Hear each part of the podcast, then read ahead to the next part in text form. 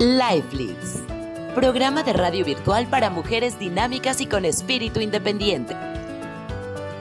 Qué bueno que nos acompañas. Mi nombre es Gabriela Sharford, psicoterapeuta humanista y consultora empresarial digital, transmitiendo desde la hermosa zona de los Ozarks en los Estados Unidos.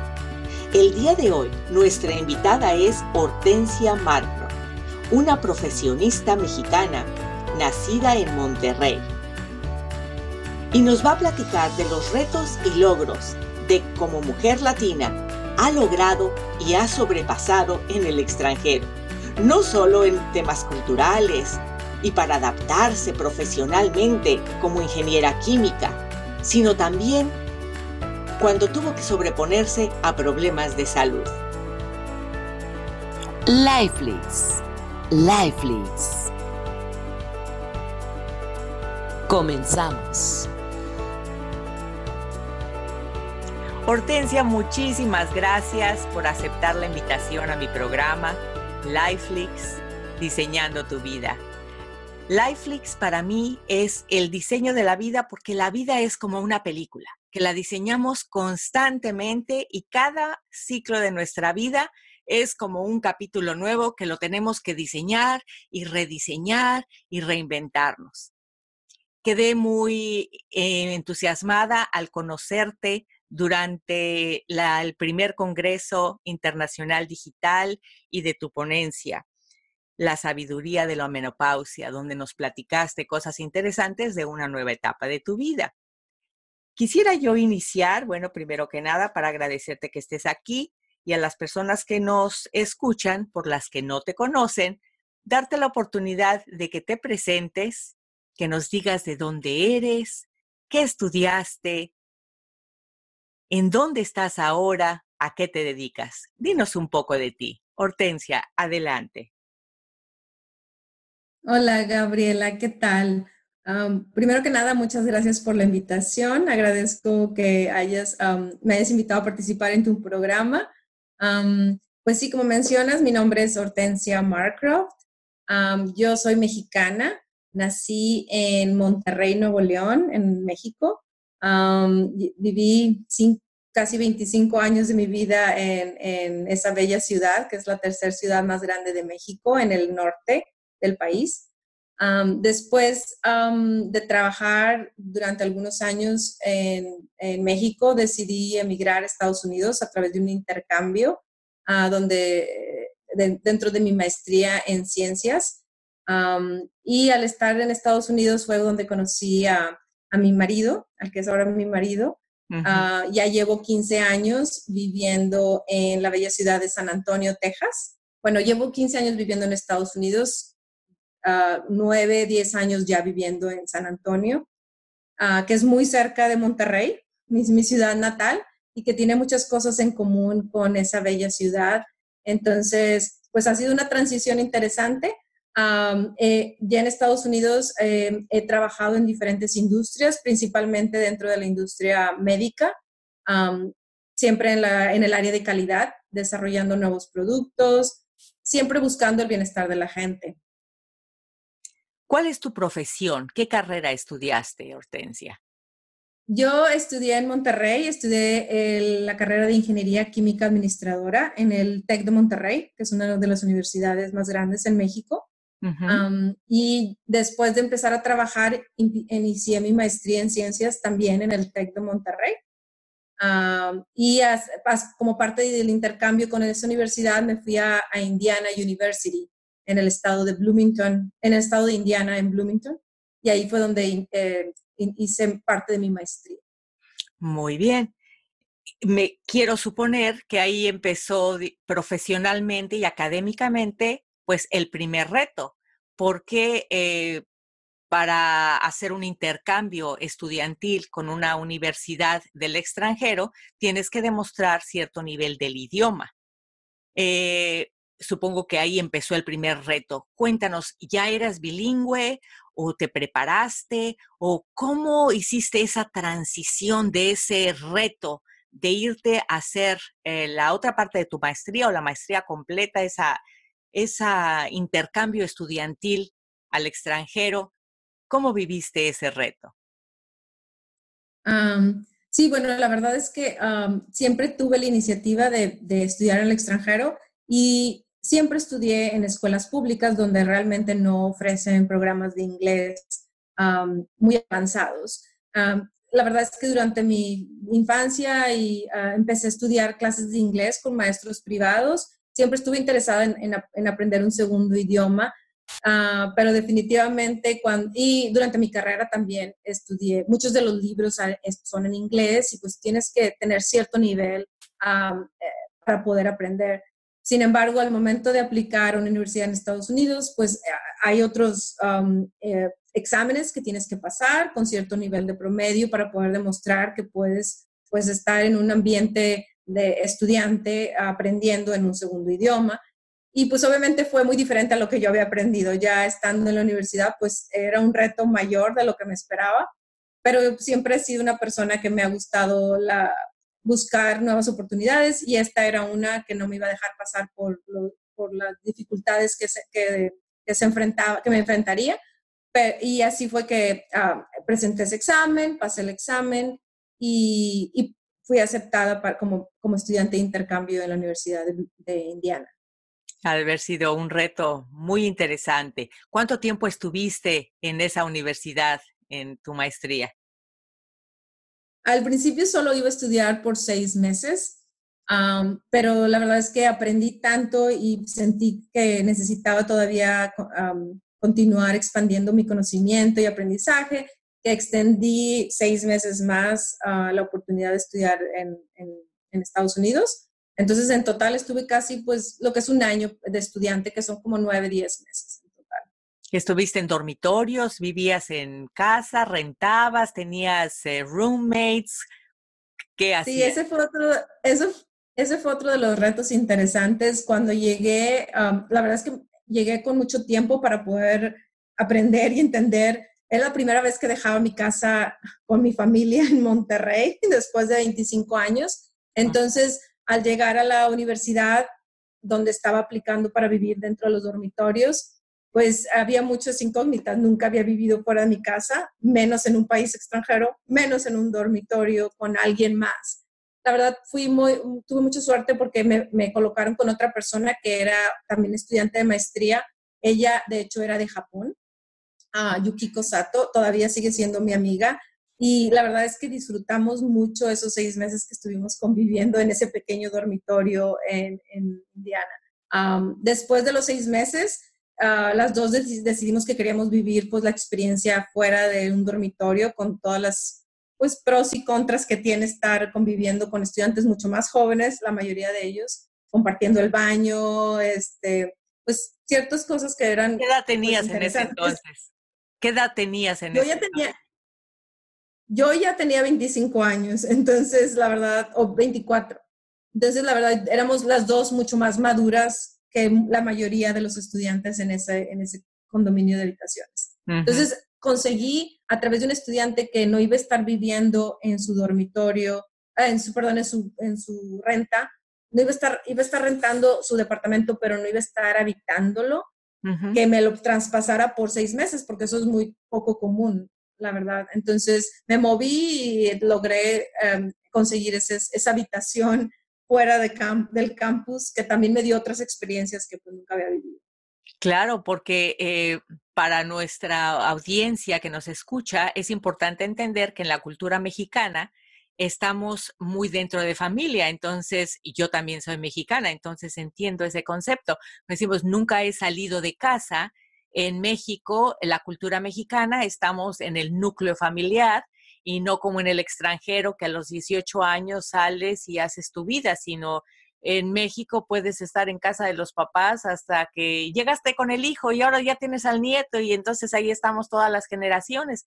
Entonces, lo que comenta Hortensia, sí es importante entenderlo porque culturalmente es, es un cambio importante que te adaptaste pues entonces viviste una, una, aventura muy, muy agradable y demás, y estudiando tu, tu, ingeniería química.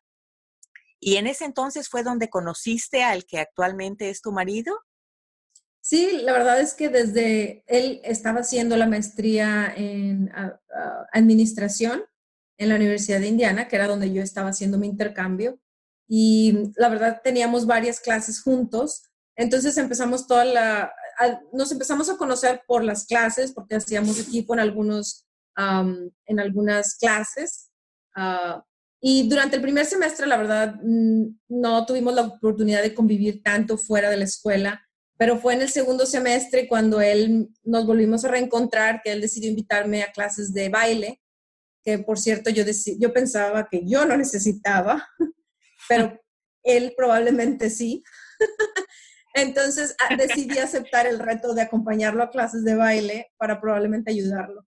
Estoy seguro, porque de la misma manera, culturalmente los mexicanos somos bailadores, nos encanta y los latinos somos muy bailadores y los americanos, pues como que a veces yo, mi marido es americano y yo digo, ay Dios, como que tienen dos pies izquierdos, ¿dónde está el ritmo? Hay americanos que bailan muy bien, pero son contados. Yo no sé qué pasa, que nunca, nunca realmente fueron a las fiestas.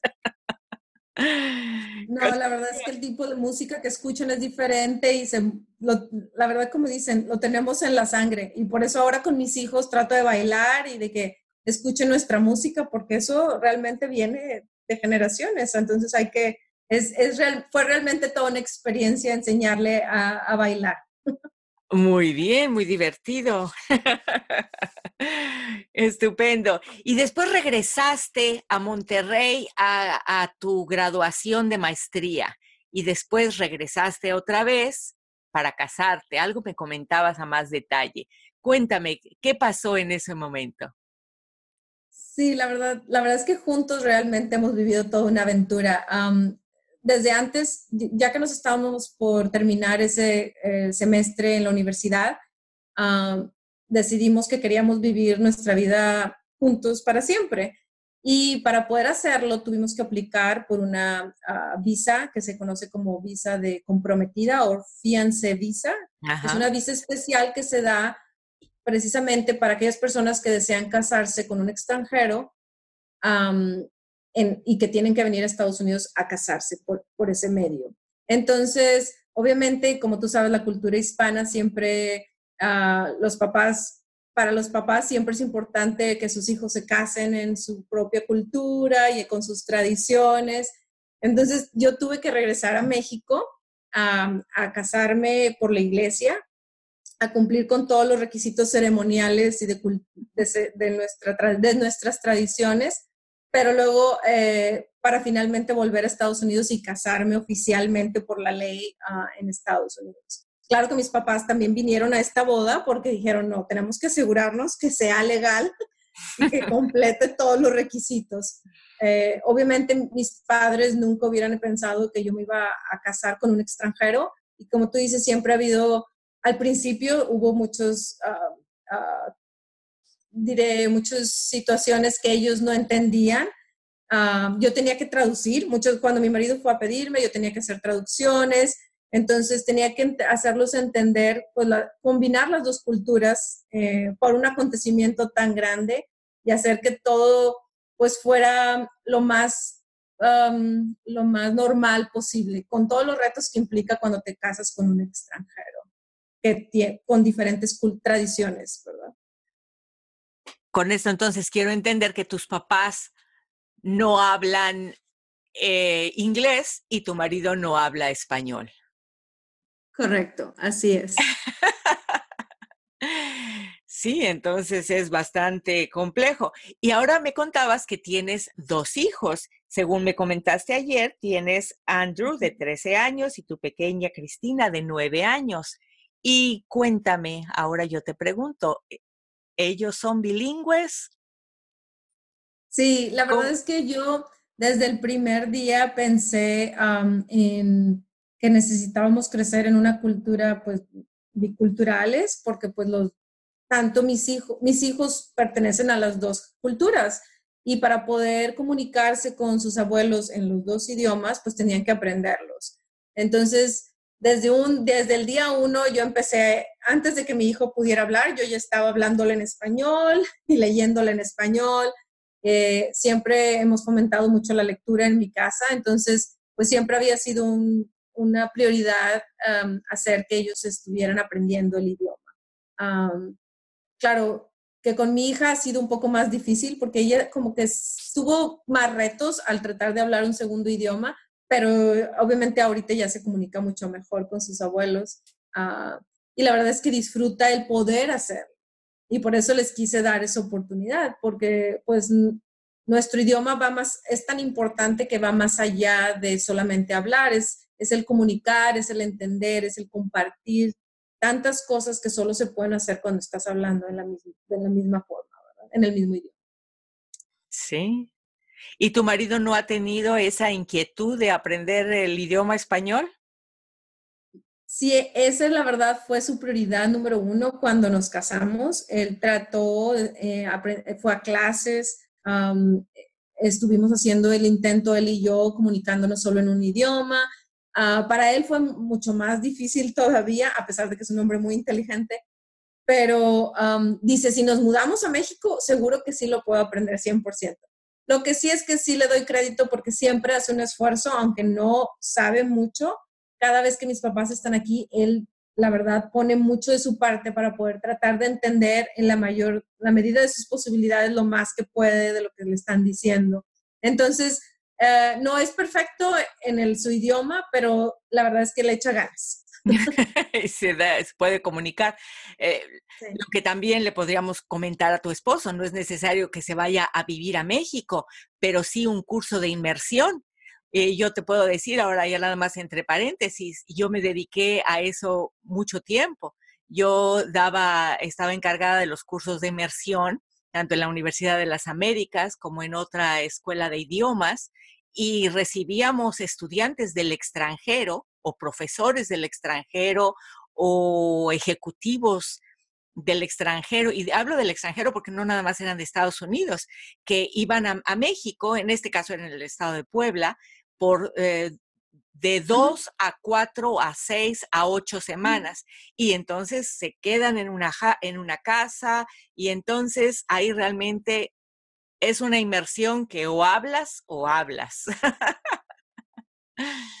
Tendré que proponérselo. Definitivamente ahorita nuestros retos son un poco complicados porque él de hecho está viviendo en otra ciudad, en Texas, pero definitivamente eso se lo voy a proponer tan pronto regrese a vivir con nosotros. Tan solo mira que se vaya con tus papás, que se vaya con los suegros y hay una inmersión familiar. No, siempre dice que cada vez que vamos por una semana o dos a Monterrey, él regresa con mejor español del, del que con el que llegó. Sí, eso es, e, eso, eso a fuerza, porque mientras estés dentro de la cultura, eh, la, absorbes, y más con los niños, ¿verdad? Que los niños absorben absolutamente todo. Pues muchas gracias por compartir esa parte. Y entonces, después, ¿qué pasó? Ustedes, ahorita estás en, en, en Texas, en el estado de Texas, pero estabas, según me platicaste primero, empezaste en Tennessee, después estabas en Minnesota. Platícame de esos retos de, cuál, de las ciudades de Estados Unidos en las que has vivido ¿cuáles fueron los retos más fuertes para ti, culturales? ¿En dónde te sentiste más nerviosa o como que más challenge? esos retos que te hicieron sobreponerte. Sí, pues mira, la verdad es que después de haber vivido 24 años en Monterrey, nunca me hubiera imaginado a primero que nada, vivir en el extranjero y después mudarme de diferentes ciudades con, la misma facilidad como si hubieran estado ahí. Ah, la verdad es que el, emigrar tiene muchos retos ah, personales porque como persona ah, tratas de adaptarte a muchas de las circunstancias que están a tu alrededor y, no solo pues a, la cultura, pero también a, las costumbres, a la comida, a, muchas de las, simplemente a las cosas que vives día a día, pues para poder tratar de sentirte parte de la comunidad. Y, pues obviamente ese es el primer reto, ah, el querer estar, ah, aceptar todos esos cambios que están pasando y poder aprovechar lo máximo del ambiente en el que te rodeas. yo cuando nos cambiamos a Tennessee, mi primer reto fue también eh, conseguir un trabajo. Por primera vez iba a ser una aplicación completamente en inglés, ah, iba a ser una entrevista completamente en inglés, a trabajar con personas que no hablaban mi idioma eh, de ninguna forma y, y, a desempeñar un rol de cierto, eh, con ciertas expectativas. Pues esa fue definitivamente mi primera experiencia más difícil porque era un pueblo bastante pequeño donde no había mucha comunidad latina. Entonces, era básicamente ah, tratar de adaptarme eh, lo más rápido posible a todos esos cambios. La verdad es que conté con el apoyo de mi marido, que siempre ha estado ah, detrás de mí y siempre me ha hecho sentirme con la habilidad de poder, de poder cumplir ese reto, aunque yo misma sentía que no tenía todas las cualidades para poder hacerlo, él siempre me hizo ver que hay, las personas te pueden ver de cierta forma, pero si tú simplemente demuestras con tu presencia, con tu calidez, lo que tú eres, eso gana más muchas veces que lo que tú sabes.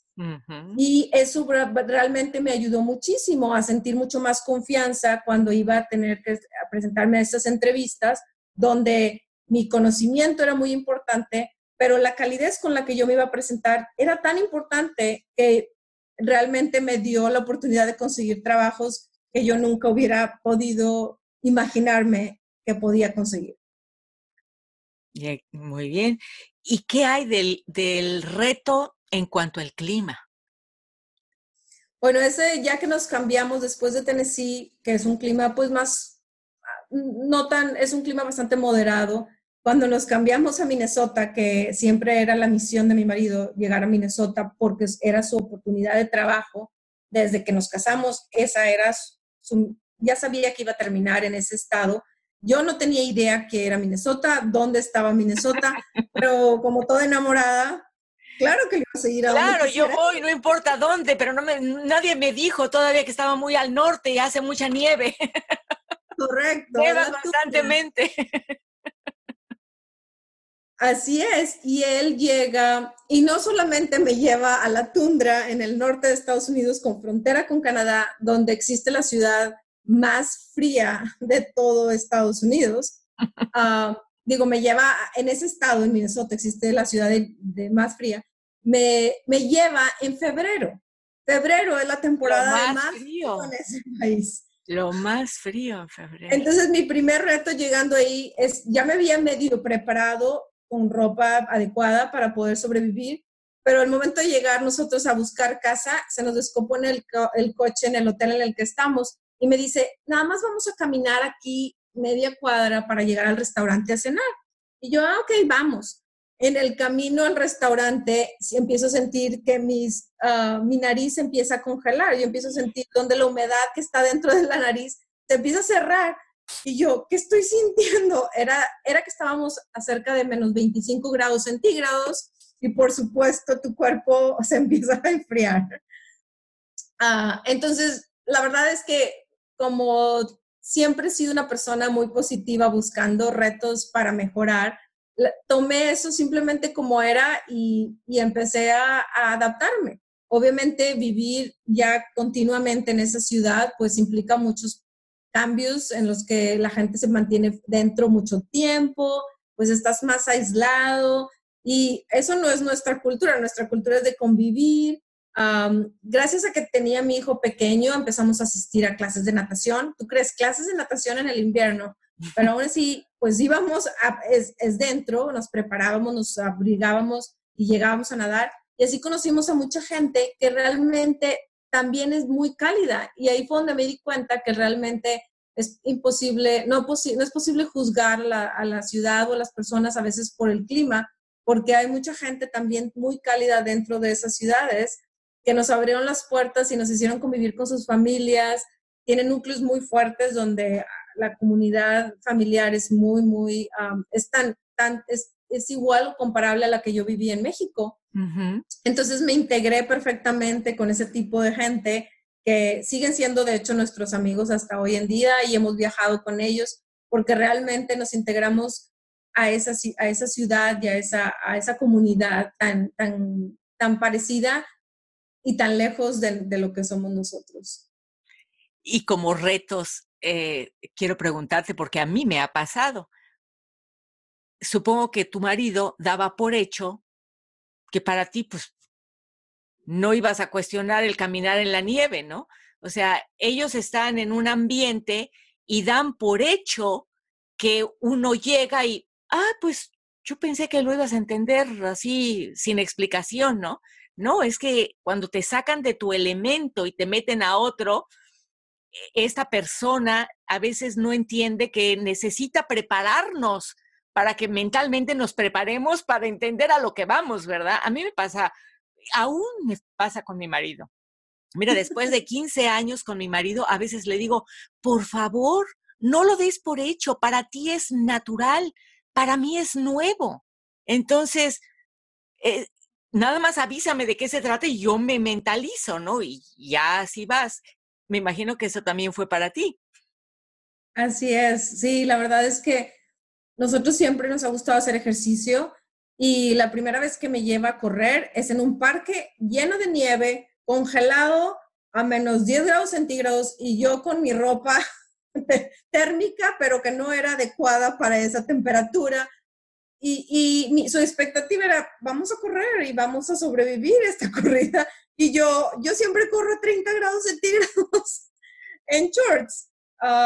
para él, la verdad, sí, eh, siempre como viviendo, él vivía en Indiana, donde el clima también es bastante frío, estaba súper acoplado a esas temperaturas, donde se congelan los ríos, donde se congelan los lagos, donde puedes caminar en los lagos congelados, donde puedes hasta hacer una casita en un lago congelado. Todo eso era algo que yo nunca había visto. La primera vez que llegamos, le digo, yo tenía tentación de caminar en un lago congelado. Le digo, agárrame porque voy a caminar en este lago tú me vas a salvar si me llego a hundir. y me empiezo a caminar y luego vemos una camioneta pick-up 4x4 en el lago. Mane, arriba del lago y entonces nos damos cuenta que no tenía yo ningún peligro por caminar en el lago porque estaba suficientemente congelado para una camioneta. Entonces, fueron cosas que fuimos aprendiendo, muchas de ellas juntos, pero sí, la verdad es que eh, la expectativa era de que pues vamos a adaptarnos al clima y a lo que hay para poder sobrevivir. Y la verdad, esa actitud es muy buena en todos los ambientes, en el clima, en el trabajo, en, las situaciones van a ser siempre, van a tener retos que no tuvieras nunca imaginado. Y lo importante es ponerse uno en esa situación y tomar las cosas que, positivas para poder enfrentarlas y empezar a poco a poco, muchas veces no, no de todo de un jalón, pero empezar poco a poco a lograr los objetivos que te mereces, que te pones para poder adaptarte. E-, es que es cierto, es por eso que todas estas entrevistas para mí reflejan todos los retos y los logros que como las mujeres latinas sobreponemos para vivir y alcanzar nuestros sueños en el extranjero. ¿Qué hay de la alimentación? ¿Qué tanto fue ese reto para ti? la alimentación de Estados Unidos y en los diferentes estados a la comparación de la alimentación que estabas acostumbrada en México? Sí, yo la verdad es que ah, la primera vez mi marido siempre ha sido muy tratando de incorporarme a la comunidad, él siempre ha buscado el primer restaurante mexicano para poder hacerme sentir como en casa, el primer cuando fuimos a Tennessee, las montañas para hacerme sentir como en Monterrey. Y siempre ha visto las cosas que conectan conmigo como cosas positivas que él me trata de, incorporar en mi vida diaria. Y obviamente muchas cosas pues no eran para nada parecidas a los que yo había vivido, pero él, él siempre había tenido esa actitud de, de, de, ver. La verdad es que la comida en Estados Unidos pues es muy diferente Ah, yo al principio traté de adaptarme a muchas cosas y la verdad es, todavía lo hago, pero me he dado cuenta que no hay nada como la comida en el hogar, como la comida hecha en casa, como las cosas naturales Y eso es parte de todo, ha sido parte de mi evolución y de lo que yo soy y de, y de cómo me ha gustado vivir y de lo que quiero heredar a mis hijos. que no solo es la, entonces no solo es la, no la comida americana o la comida mexicana, simplemente es la, la, comida que a mí me hace feliz y he empezado a aprender más a, a, cocinar y a, incorporar alimentos saludables en nuestra, en nuestra alimentación.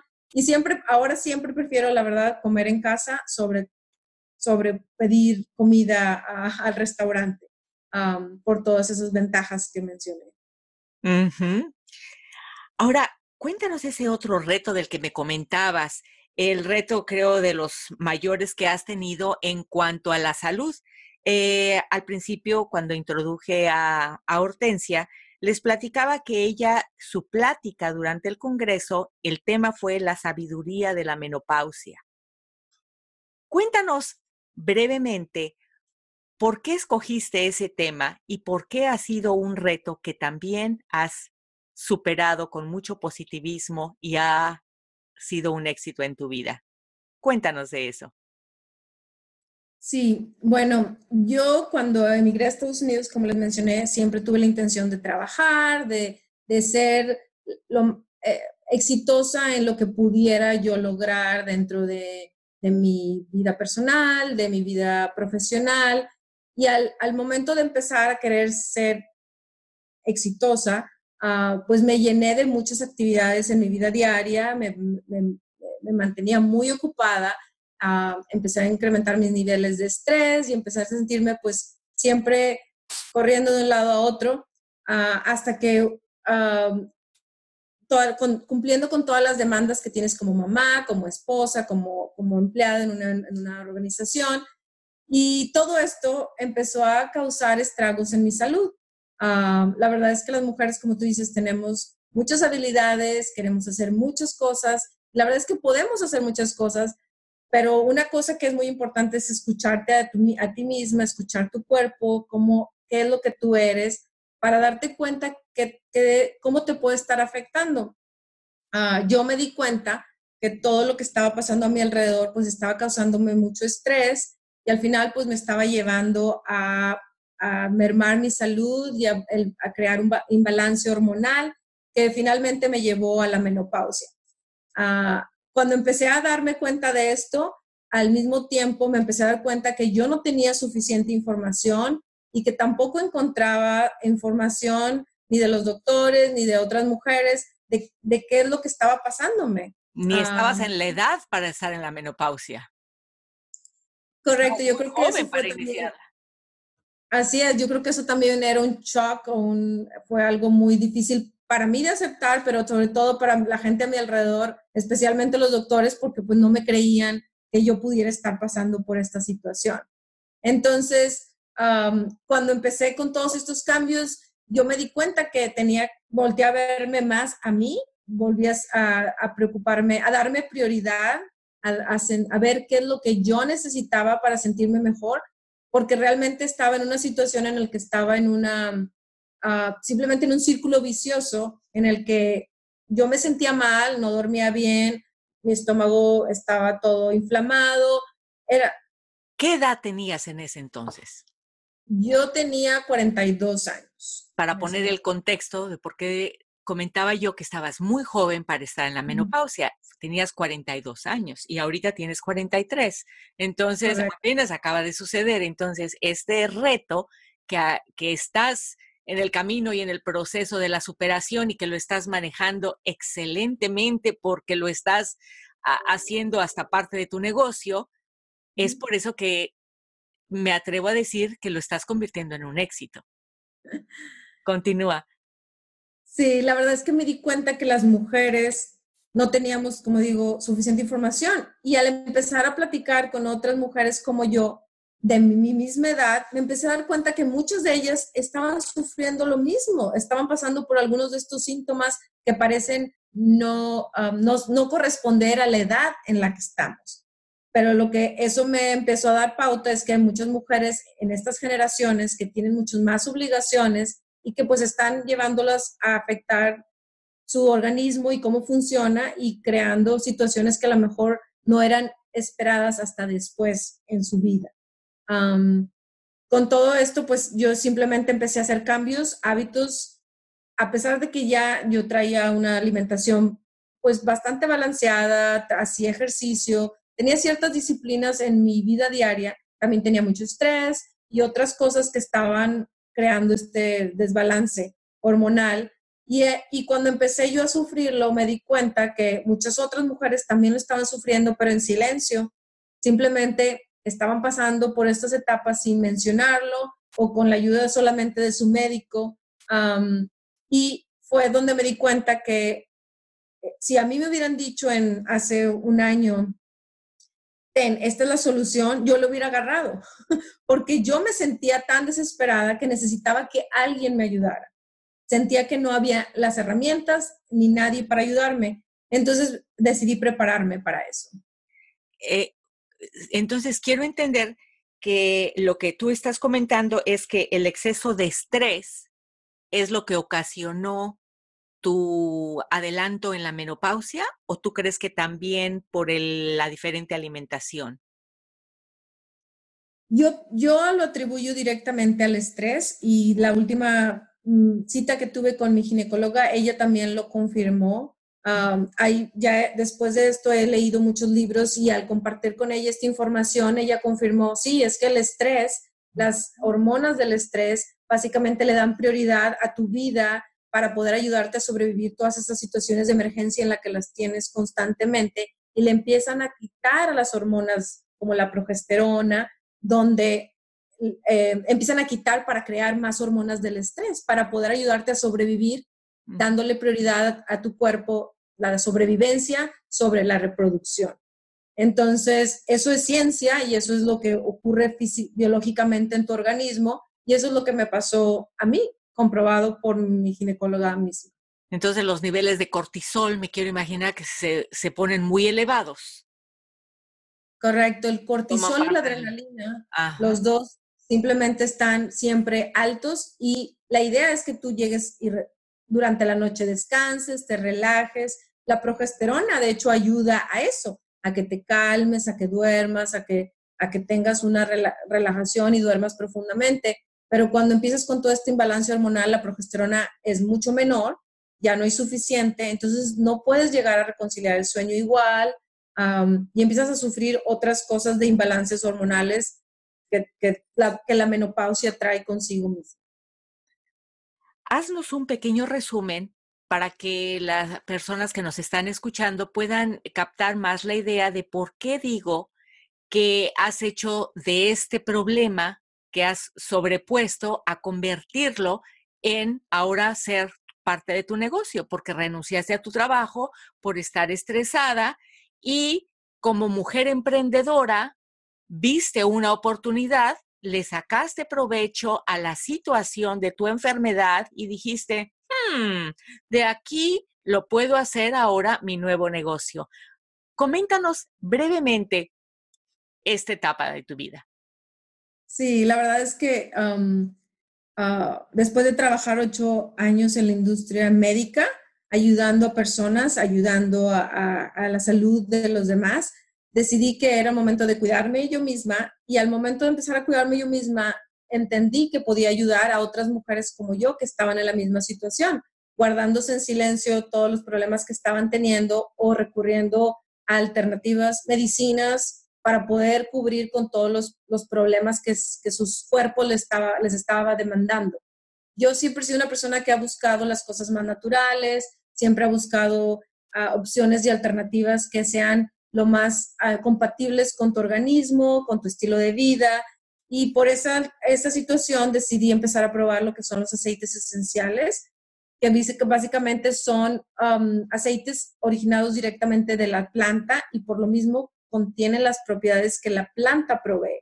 Entonces, cuando me di cuenta que había una planta que podía ayudarme a dormir mejor, como la lavanda, en este caso transferida hacia un aceite esencial, dije, pues yo necesito la lavanda para dormir, porque no puedo conciliar el sueño, me despierto a las 3 de la mañana y quedo con insomnio del resto del día y quiero volver a dormir a las 6 de la mañana cuando me tengo que levantar.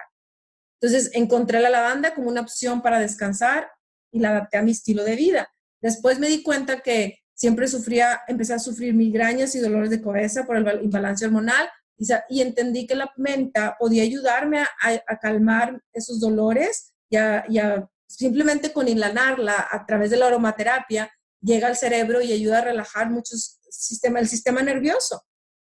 Entonces empecé a adaptar la menta para poder controlar esos dolores de cabeza. Y así simplemente empecé a adaptar cosas en mi protocolo diario de vida para poder sentirme como me sentía antes. Estos síntomas tienen solución.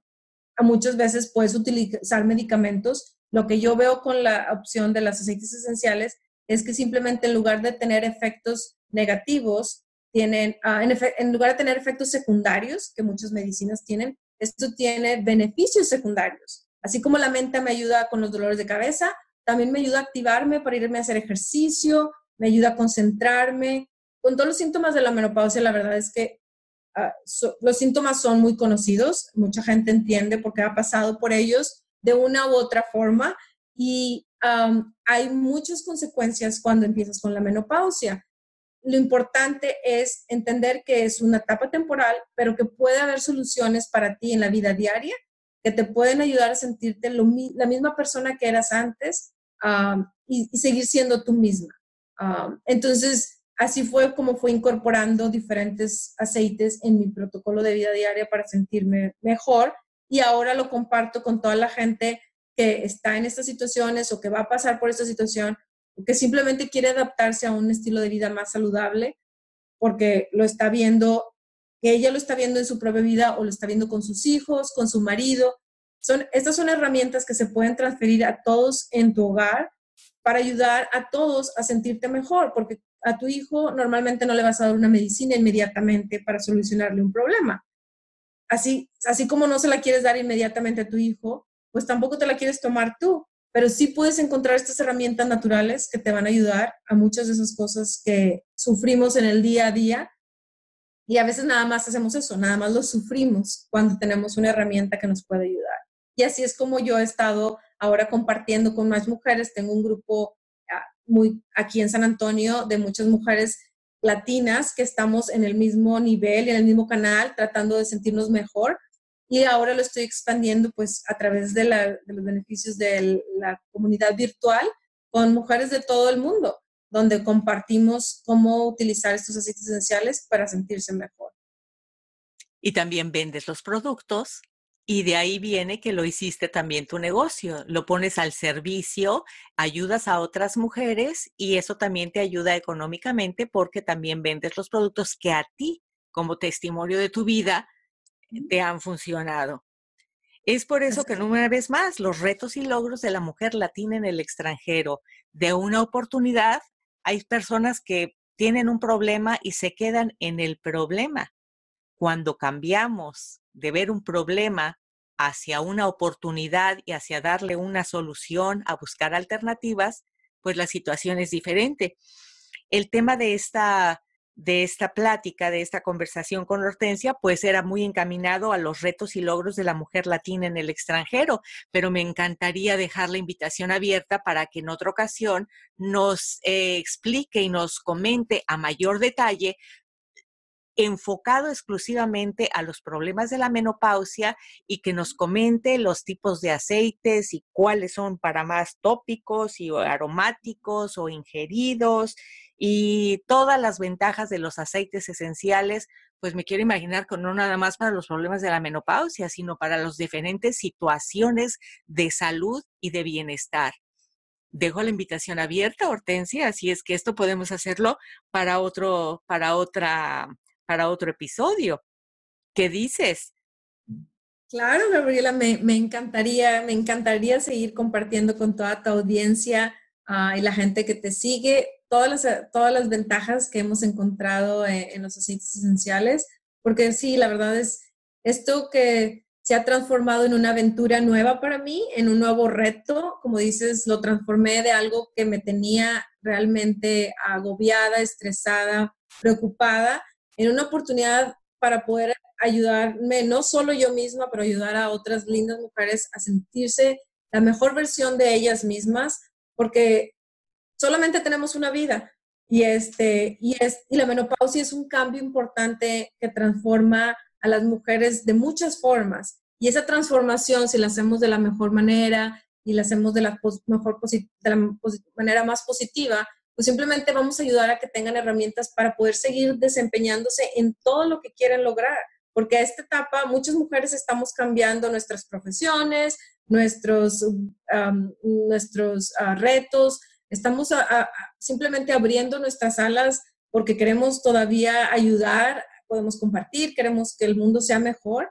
Y pues qué mejor que para poder hacerlo que sintiendo, empezando por sentirnos mejor, para poder hacerlo todavía con mucho más éxito. Claro, porque retomando lo que tú dices, es muy cierto. Cuando la menopausia, digo, la menopausia de que nos va a llegar, nos va a llegar, es parte natural de la vida, así como te llega la adolescencia, te llega la menopausia, todo tiene su momento y todo tiene sus cambios, y tan difícil una como la otra, pero es que a cada persona nos llega de manera diferente, pero cuando te llega eh, prematura, como es tu caso y como mencionas tú, que a muchas mujeres les llega así cuando están en una vida, en una edad plena para actividad sexual en pareja, pues eso también les afecta en su vida sexual, en su vida emocional, en sus emociones, o sea, es un efecto, efecto y afecto en todo. Y lo, lo, lo tomaste como decimos, y me imagino que en Monterrey más, tomaste al toro por los cuernos, el reto, y el reto lo volviste a, a, buscarle alternativas, pero primero a cambiar tu pensamiento, porque si te hubieras quedado con que, bueno, pues sí, ni modo, ya me tocó, pues ya que era, la base, como siempre comentamos, es que necesitas cambiar el pensamiento para poder cambiar la actitud y de ahí, pues, ver la alternativa. Hortensia, estamos llegando al final del programa. ¿Hay alguna, mm, algún comentario final que quisieras ah, comentar a la audiencia? ¿Algún mensaje? ¿Algo que quisieras que, que te escuchen decir? Sí, pues la verdad es eso, que yo me he dado cuenta en esta etapa que eh, las mujeres tenemos mucho, mucho, mucho que dar. es, es, una etapa increíble y como tú dices, en mi caso fue prematura, pero independientemente en la edad en la que la estés recibiendo, es una etapa todavía para abrir, para, en donde esa mariposa todavía puede volar, tiene, tiene tanta energía, tienes tanto, eh, hay tantas cosas por descubrir todavía de ti misma, que yo he, aprendido que eso es la menopausia, es ahora en lugar de concentrarte en los años de reproducción, ya pasaron esos años, ya tus hijos están creciendo, ahora te estás concentrando más en ti misma, en, los, en tus deseos más profundos, en tus anhelos, en lo que quieres lograr. Es una etapa en la que cambia el enfoque y, eh, y entonces te preparas para la siguiente mitad de tu vida con, para hacer todavía uh, nuevas cosas que el, te, está, te están presentando a tu alrededor. Como tú dices, hay que ver las oportunidades en lo que está a tu alrededor y abrir los ojos porque el mundo necesita más mujeres de nuestra edad participando, siendo activas, sintiéndose la mejor versión de ellas para poder ayudar a todos a su alrededor, empezando por su familia, sus hijos, su comunidad, y qué mejor que haciéndolo estando físicamente ellas lo mejor posible. Entonces las invito a que pues sigan, sigan sacando la mejor versión de ustedes mismas y que cualquier duda o comentario que tengan, ah, con todo gusto yo estaré compartiendo todavía mucho más información. Tengo una página de Instagram, uh, Hortensia Marcroft, donde me pueden seguir. Ahí tengo mucha, mucha gente compartiendo desde recetas, es cambios de estilo de vida, herramientas para sentirte mejor día a día y en todos los aspectos, tanto que te beneficien a ti, le beneficien a tu marido, le beneficien a tus hijos y, básicamente sentirse lo mejor que puedan eh, en, cualquier etapa de la vida en la que estén. Ah, siempre hay, ah, hay que sentirnos lo mejor que podamos para dar lo mejor que podamos. Eh, entonces les invito a que me sigan en Instagram y también tengo una página de Facebook uh, Oily in Love. Se la voy a dejar ahí con, con Gabriela para que también tomen nota. Y me pueden seguir también por ahí. Hay una comunidad muy linda en donde estamos compartiendo mujeres, ayudando a mujeres ah, en todo el mundo. Muchísimas gracias, Hortensia. Y para todas las mujeres que nos escuchan, efectivamente, si checan las notas del programa, ahí va a estar el link tanto de Hortensia de su Instagram y de su página o de su fanpage de Facebook para que ahí la sigan. Y también vamos a seguir poniendo la página de Empodérate Tú Puedes, esta comunidad, comunidad hermosa de mujeres que tenemos alrededor del mundo y que nos ayudamos las unas a las otras. Hortensia, muchísimas gracias por aceptar la entrevista, conversación, plática entre amigas para ayudar a muchas otras mujeres. Y acuérdate, próximamente quedamos para el otro tema, para que nos instruyas y aprendamos mucho más de ti. Muchísimas gracias por escucharnos.